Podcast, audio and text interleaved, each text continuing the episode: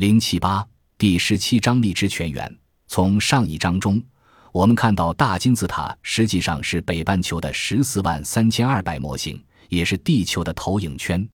这绝非偶然，也是我们不容忽视它的最大理由。最主要的原因在于缩尺所用的比例四万三千二百，为显示行星地球特征的岁差运动的重要数字。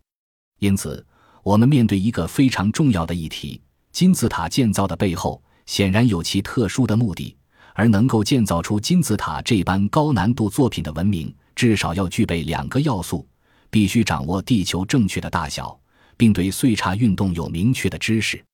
感谢罗伯·波法尔的研究，使得我们了解到大金字塔建造计划的背后，很明显的应该有动机存在。显然，金字塔内含了复合的动机与机能。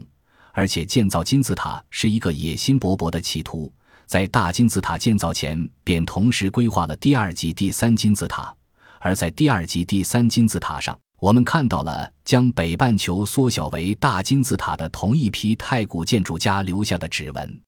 他们共同的特征便是对岁差运动的了解与执着，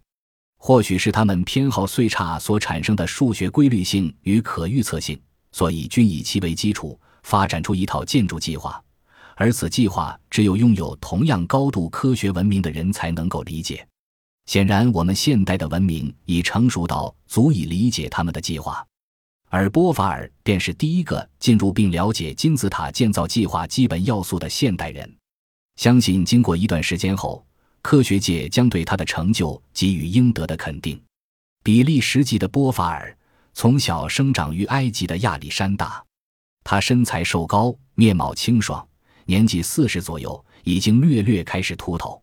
波法尔面貌最突出的便是下颚方正，显示出他坚毅的个性。说着一口混杂着法国及埃及口音的英语，但态度上却非常东方化的他，思维敏锐，善搜集、分析新资料，用新角度解决旧问题，在思考过程中。成功的将自己变身为解开古代秘密的现代魔术师。